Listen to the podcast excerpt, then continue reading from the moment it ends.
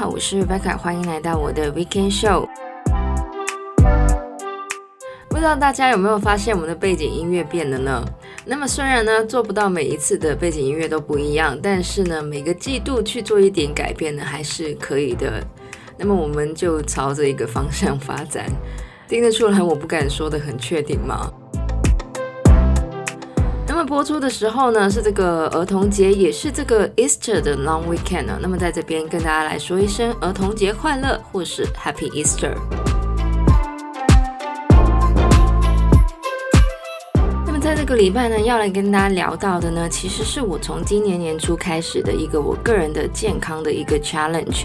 其实呢，我在之前的节目也有讲过一次，就是我不太想分享一些关于健康或是 fitness 相关的目标。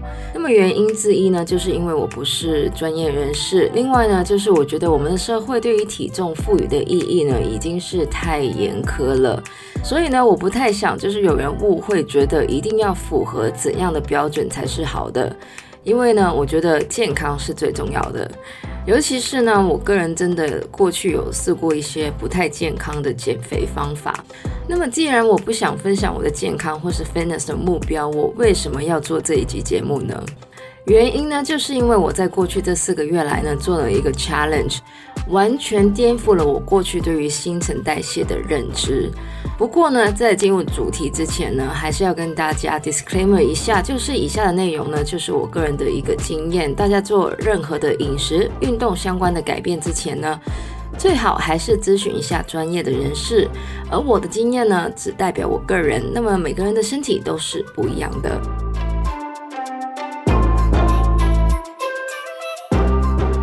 果大家没有听过我的这个减肥的血泪史的朋友们呢，我在这边稍稍讲一下我过去的经验好了。就是呢，我小时候呢是很瘦的，就是超级瘦的。然后呢，我在移民到加拿大之后呢，因为饮食习惯不太好的关系呢，体重呢就是慢慢的上升。我最胖的时候呢，就是在大学的时候，那时候体重呢其实真的还蛮夸张的。虽然我有试过各种奇怪的减肥方法，那种超低卡路里的，或是那种只吃肉的，虽然那时候只吃了两天。那么大概在我研究所最后一年的时候呢，因为那时候课比较少，所以呢才开始养成了运动的习惯。但是呢，大家也知道台湾好吃的东西真的太多了，所以那时候呢，我还是以运动为主。而运动的部分呢，那时候呢，我也跟大部分的女生一样，觉得只有跑步才可以瘦。我在研究所毕业到了香港之后呢，我觉得因为香港的女生对于瘦的执着呢，真的是非常的强烈，也让我再度开始一些不太健康的减肥方法。但是呢，这一次除了饮食之外呢，我也做了很多的运动，而这样下来呢，我的新陈代谢呢其实还蛮差的，因为呢，人的新陈代谢呢就会适应我们的生活模式。当我们吃的比较少的时候，我们的新陈代谢就会变慢。而同样的，我们长期在做有氧运动的时候呢，我们的新陈代谢也会适应我们的有氧运动的量。而久而久之呢，我们的新陈代谢就会慢慢的适应。这也是呢，为什么很多人在减肥了一阵子之后呢，就会遇到了停滞期。而要打破这个停滞期的方法呢，就是要吃得更少，或是运动得更多，变相呢就会造成了一个恶性的循环。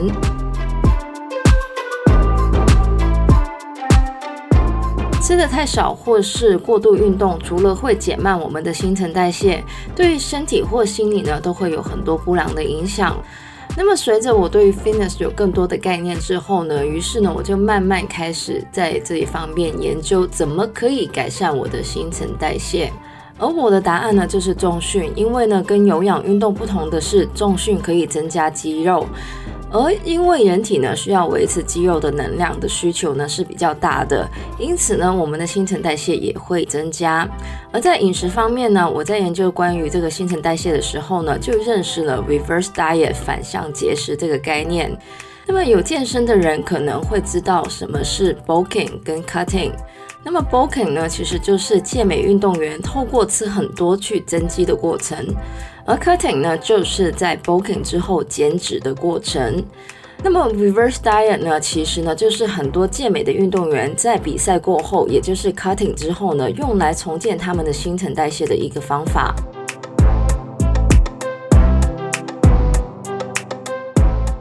那么因为在这个 cutting 的过程呢，这个健美运动员会吃的比原来的少很多，这也让呢，他们的新陈代谢呢会变慢，于是呢，他们就会透过 reverse diet 慢慢的增加卡路里，因为这个方法呢可以避免他们一下子就增加太多的脂肪。那么其实呢，在科学上关于 reverse dieting 的研究呢，并不是很多，大部分呢都是这个健身或是健美的圈子里面的讨论。那么我其实呢是在一两年前呢已经知道关于这个 reverse diet，但是呢我一直不敢做的原因呢，其实就是一个心理关口的问题。我很害怕，就是我会因为这个 reverse diet 呢一下子就会变很胖。不过呢，在两年的心理建设之后呢，我今年呢觉得我就要尝试一下这个 reverse diet。么首先要说一下呢，就是这个 reverse diet 呢是要配合重训的。那么做法呢，其实就是每周在我原本的每日卡路里的总数加上五十。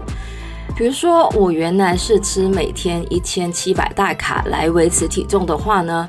在进行这个 reverse diet 的第一周呢，我就会每天吃一千七百五十大卡。第二周呢，就是每天吃一千八百大卡。这样子呢，可以让我们的身体慢慢适应怎么使用这些额外的热量，来增加我们的新陈代谢。那么这个方法呢，其实很适合一些像我一样过去一直用吃很少来维持体重的人。这样子吃体重不会增加吗？答案是绝对会。但是呢，如果有配合重训的话呢，那个增加的体重其实有部分是肌肉。而且很神奇的一件事，我其实已经做好了体重增加有一点多的准备，而且呢，不断的催眠自己就是要 trust the process。但是呢，我开始这个 challenge 的两个半月来呢，其实体重都没有怎么增加，大概在一 kg 的范围里面浮动。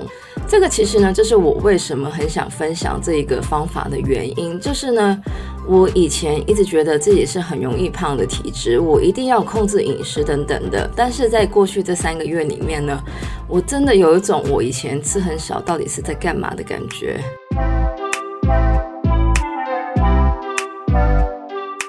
不过呢，虽然这样说，但是呢，关于不同的人到底要怎么执行这个 reverse diet 这个方法呢，其实一定是不一样的。我不想大家误会，就是说只要按照我的方法就一定没有问题，或是只要按着我的卡路里去吃就没有问题。所以呢，我会在资讯栏里面把一些我找的资料列出来。那么其中呢，这个 Miss Fit and Nerdy 的这个 YouTube channel 呢，是其中一个我在这个过程里面经常看的一个 channel。那么它里面呢，也有一系列讲关于这个 reverse diet 要怎么执行的影片，而且最重要的是呢，它是有这个 PT 的执照的，所以呢，大家有兴趣的话呢，可以去看一下。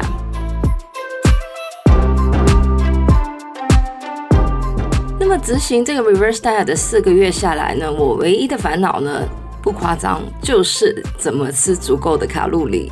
虽然说我之前有说过我的新年目标就是不要再算卡路里了，但是呢，reverse diet 呢其实就是要算卡路里的。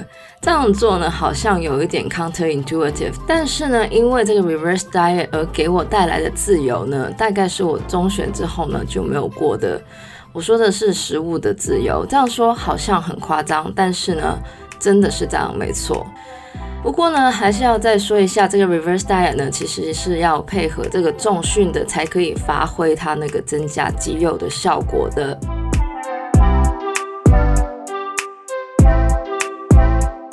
那么我之所以很想跟大家分享这个关于 reverse diet 的原因呢，刚刚也说过了，就是因为呢。我们尤其是女生呢，接收资讯的时候呢，很多的时候都是那种要怎么快速的减肥啊，或是吃一些寒心的瘦身餐。但是呢，这一些以低卡为主的饮食呢，除了很难维持之外呢，其实对于我们的身体也是很不好的。我们已经来到二零二一年了，所以呢，不要再陷入那种瘦就是美的迷思里面。不管怎样呢，健康自信呢，其实才是最好的。这也是呢，我过去这么多年来的一个体。会，那么我不是说 reverse diet 是适合所有的人的，毕竟每个人都是不一样的。但是呢，我希望透过这个经验的分享，让大家重新思考我们的 diet culture。那么以上呢就是我们这个礼拜的节目内容了。喜欢我们节目的朋友呢，可以在不同的 Podcast 平台上追踪或点评我们节目。我们的节目呢会在每周日的八点钟更新。希望大家有个美好的周末。我是 Rebecca，谢谢大家收听，我们下个礼拜再见，拜拜。